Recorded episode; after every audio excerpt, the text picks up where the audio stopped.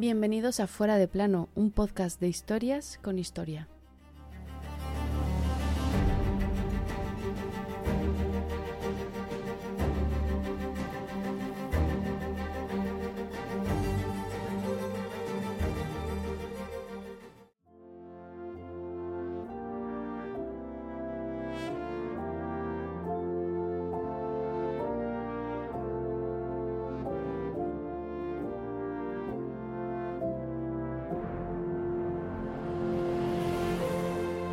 Hermano real, por voluntad de Dios, por mis pecados, creo, habiéndome arrojado al poder de mi prima la reina, finalmente he sido condenada a muerte por ella y sus estados. Esta noche, después de la cena, me han informado de mi sentencia. Me ejecutarán como a una criminal a las ocho de la mañana. Esa sentencia la firmó esa prima, la reina Isabel I de Inglaterra, el 1 de febrero de 1587 y la que iba a ser ejecutada como una criminal era la reina de Escocia, María Estuardo.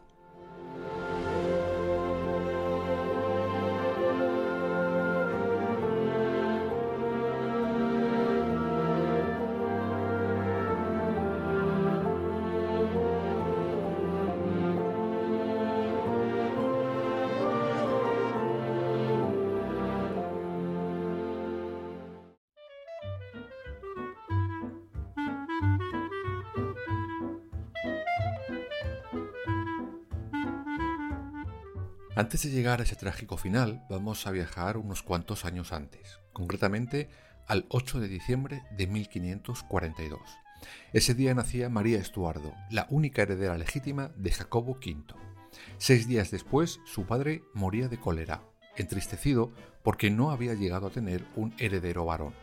A los nueve meses del nacimiento de María, es nombrada reina de Escocia, con su regente correspondiente, pues como imaginaréis, un bebé a los nueve meses, por muy regio que sea, no da para más que llevar chupete y poquito más. El destino de María siempre fue prematuro. Reina a los nueve meses y prometida al poco de cumplir el año de edad. ¿Y por qué se prometía antes de saber hablar? Pues básicamente por un intento por parte del rey inglés de unificar su trono con el de Escocia.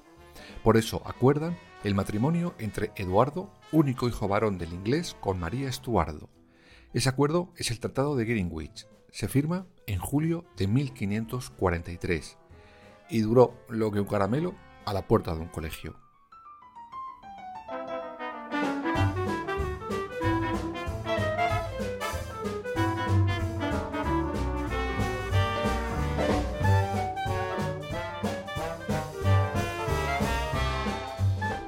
El Parlamento de Escocia rechaza ese acuerdo en diciembre del mismo año. ¿Pero por qué? Pues por dos razones. La primera, porque Enrique VIII quería que María Estuardo viviera en la corte inglesa hasta que fuera mayor de edad para la boda. Y la segunda, porque la intención escocesa no era unirse con Inglaterra, sino con Francia, tradicional enemigo del país vecino. ¿Y con quién se debería de casar María?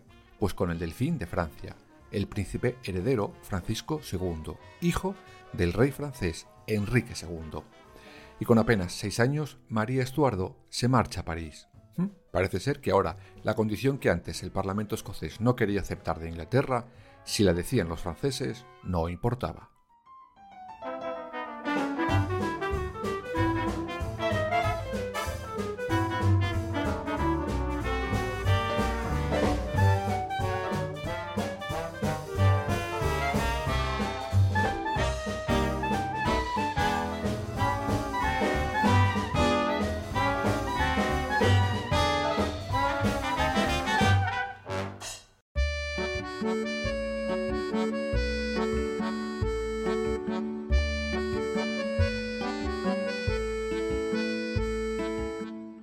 Allí en Francia María permanece 13 años. Son los más felices de su vida, sin duda. El francés y el escocés serán sus lenguas habituales desde entonces. A los 10 años de llegar, María y Francisco se casan.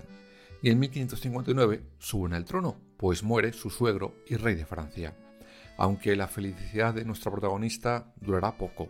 Apenas un año después, su marido muere. Algunos dicen que envenenado por sus enemigos. La reina, viuda ya a los 18 años, regresará a Escocia, dejando el trono francés en manos de su cuñado Carlos IX. Cuando regresa a su tierra está cambiado mucho. Se encuentra en plenos conflictos religiosos entre católicos y protestantes. Ella, por ejemplo, era católica y los partidarios de su hermanastro, un hijo ilegítimo del rey de Escocia llamado Jacobo Estuardo, eran protestantes. Aún así los católicos no encontraron un apoyo claro en María, pues por ejemplo mantuvo a su hermanastro como uno de sus consejeros y no luchó contra los protestantes. María entonces conoce a su primo hermano, Enrique Estuardo, Lord Darley. Con él se conformará su segunda boda y el principio del fin de María Estuardo.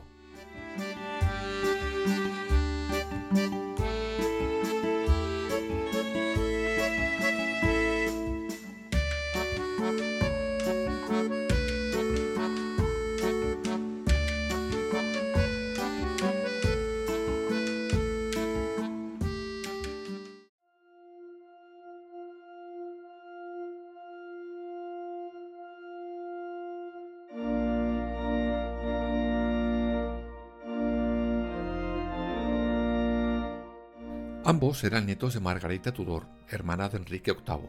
Él era alto, apuesto, buen mozo, como dirían algunos, y ella cayó encandilada. La boda se celebra el 29 de julio de 1565, pero ni comieron perdices, ni mucho menos fueron felices. El primer gran problema que encuentra la pareja viene de su vecina, de la reina Isabel I de Inglaterra.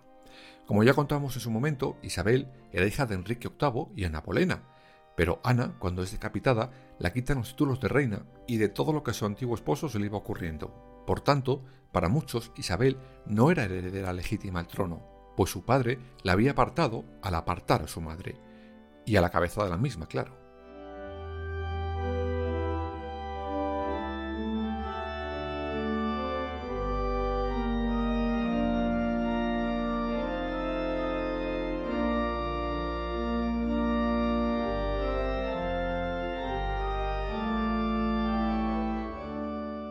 Pero, ¿y qué tenía que ver el matrimonio entre María Estuardo y Lord Darley con Isabel de Inglaterra?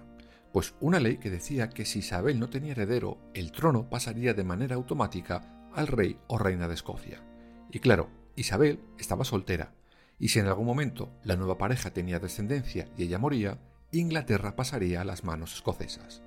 Además, el nuevo marido de María era inglés y según la ley de allí, al tratarse de un noble, el rey o la reina de turno, en este caso Isabel, debía haber autorizado que un noble súbdito suyo se casara, fuera con quien fuera, más aún si se trataba de unirse con la mismísima reina de Escocia, la cual siempre había tenido pretensiones de reclamar el trono de Inglaterra para ella, sintiéndose verdadera heredera del mismo, y no Isabel.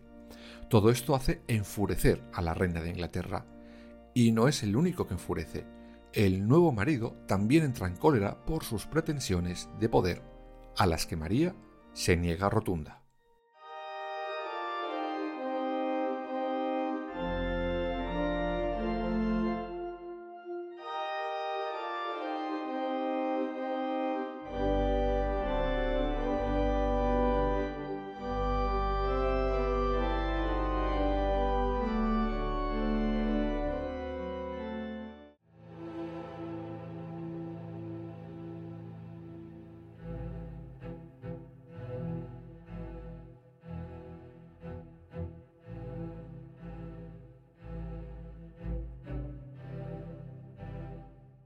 Lord Darley pretendía lo que se llamaba corona matrimonial, es decir, tener el derecho a llevar él solo la corona de rey de Escocia si éste sobrevivía a su no tan querida mujer, María Estuardo.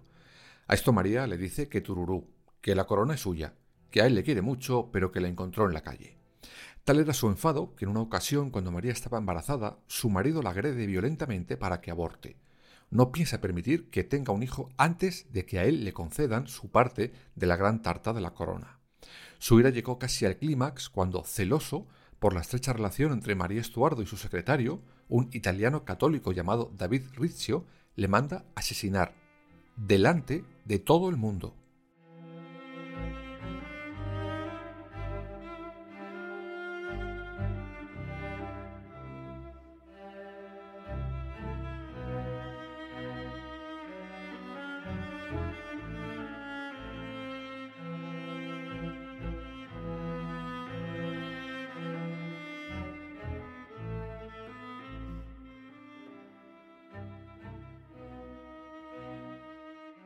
Todo sucede durante una cena en un palacio de Edimburgo.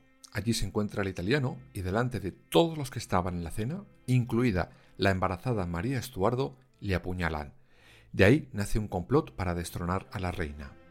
Aunque debe ser que Lord Darling se lo pensó mejor y a los pocos días abandona a sus compañeros conspiradores y cambiará de nuevo de bando. Después de esto el matrimonio nunca volverá a ser igual, ni cuando por fin nace el único hijo entre ambos, el futuro heredero Jacobo VI. María no era tonta y veía claramente cómo su marido no dejaría sus aspiraciones a tener más y más poder. Y aquí entramos en un punto negro de la vida de María Estuardo, la muerte, accidental o no, de su marido, Lord Darley.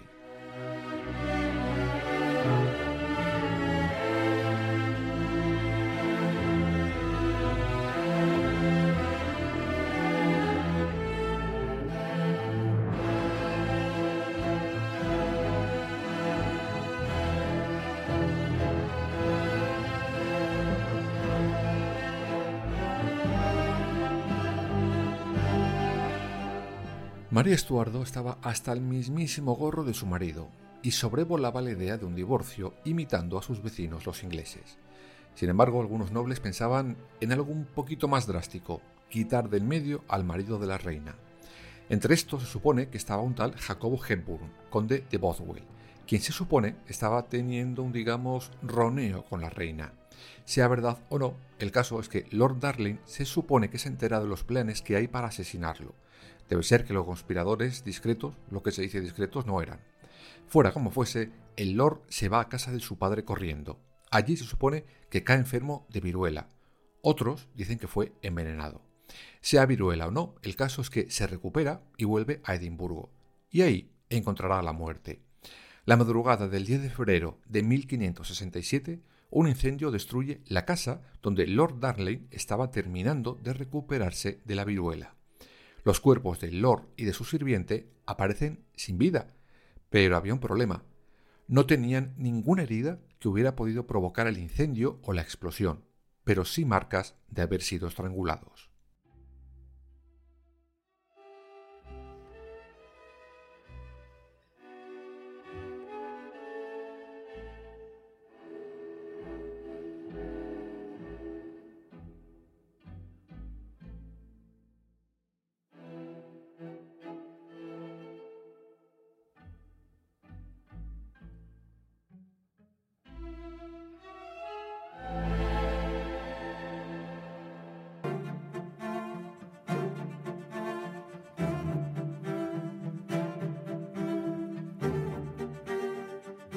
La vida de María Estuardo empezaría a hundirse por momentos, pues si se pensaba que su segundo marido era malo, el tercero fue de campeonato.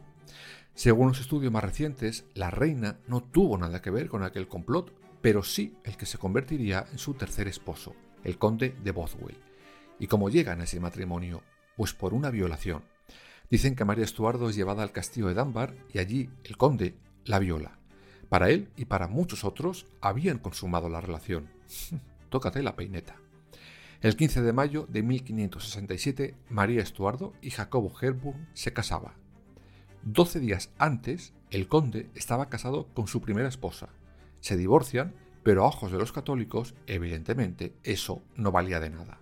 Aún así, este nuevo matrimonio, más que forzado, no sirvió de nada para parar el motín de los nobles contra María Estuardo.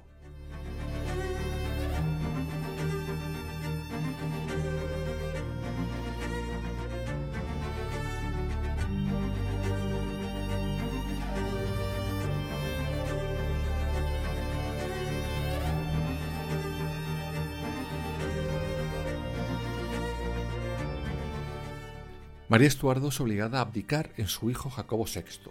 La reina huye disfrazada de la bandera hacia Inglaterra. Allí, ilusa de ella, piensa que su prima Isabel I la va a echar una mano. A ver, han asesinado a su marido, dicen que ella estaba involucrada, la han violado para casarse y encima la han encarcelado y obligada a abdicar. Ilusa ella, pues su prima, en vez de ayudarla, decide abrir una investigación sobre el hacer de María Estuardo y el asesinato de su marido, Lord Darley. María se opone a ser juzgada, pues dice ser una reina piadosa. Mientras, en Escocia estalla una guerra civil entre su hijo y su hermanastro. Sí, aquel al que al principio María le perdona todo y le nombra consejero, pues ese. Buena pieza el señorito. Durante solo 20 años, María Estuardo estuvo rebotando de cárcel en cárcel, al final para ser juzgada. Y en el juicio, mágicamente sale un cofre con unas cartas de amor entre María Estuardo y su violador, Jacobo Hepburn.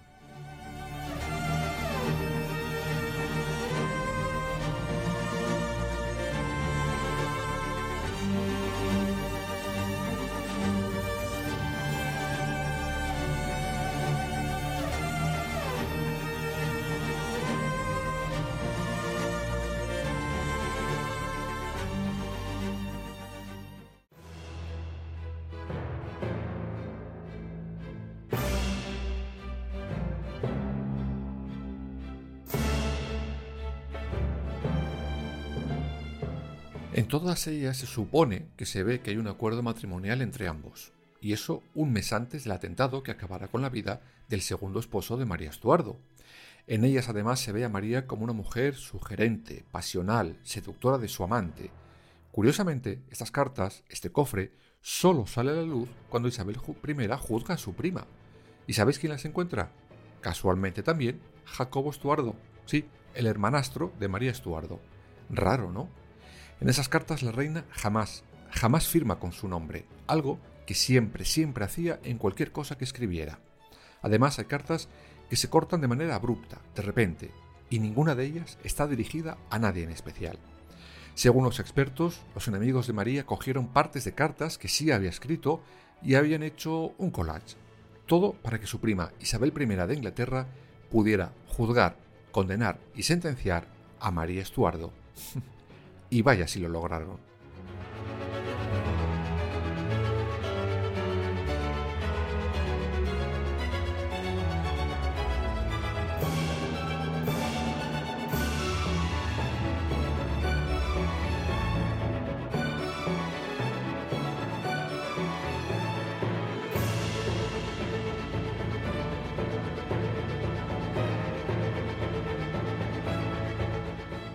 El 1 de febrero de 1587, Isabel firma la condena a muerte de su prima, de María Estuardo. Sería ejecutada siete días después. La noche antes de la misma, los representantes de Isabel leen la sentencia a la condenada. Dicen que quedó aliviada, pues de una manera u otra, el calvario que llevaba años viviendo terminaría. Si tenía que ser decapitada, que así fuera. Pidió confesión, se la negaron. Ante semejante ofensa, la hizo por escrito dejando de más palabras para su hijo. Esa noche apenas duerme, se levanta muy temprano, se pone un vestido de terciopelo negro con un velo de igual color. A una de las camareras la entrega un pañuelo. La pide que cuando llegue el momento se lo coloque en los ojos. Los hombres de Isabel la llevan al cadalso. El verdugo la deja con el cuello libre. La camarera, siguiendo esas instrucciones, la venda los ojos. La reina se arrodilla sin atisbo de debilidad. Mientras recitaba un salmo en latín, el verdugo, con todas sus fuerzas, deja escapar el hacha contra el cuello de María Estuardo. No debían de ser tantas, pues tuvo que hacerlo dos veces más hasta que por fin la cabeza de la reina rodó. El verdugo recoge la cabeza, la enseña en alto, la arranca la cofia dejando a la vista el pelo gris de la reina de apenas 45 años. María Estuardo ya era historia.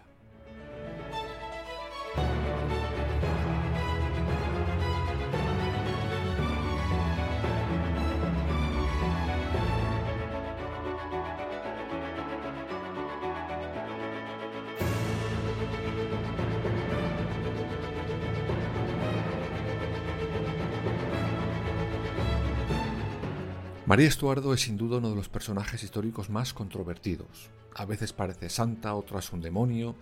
Finalmente sus restos descansan a nueve metros tan solo de su prima y ejecutora Isabel I en la abadía de Westminster. Y según cuentan los historiadores, esto es lo más cerca que estuvieron juntas la una de la otra, pues a pesar de estar siempre pendientes una de la otra, jamás llegaron a coincidir físicamente, ni en Londres ni en Edimburgo. Quizás, si en vez de verse como enemigas, se hubieran visto como aliadas, la historia de Europa hubiera sido otra muy diferente.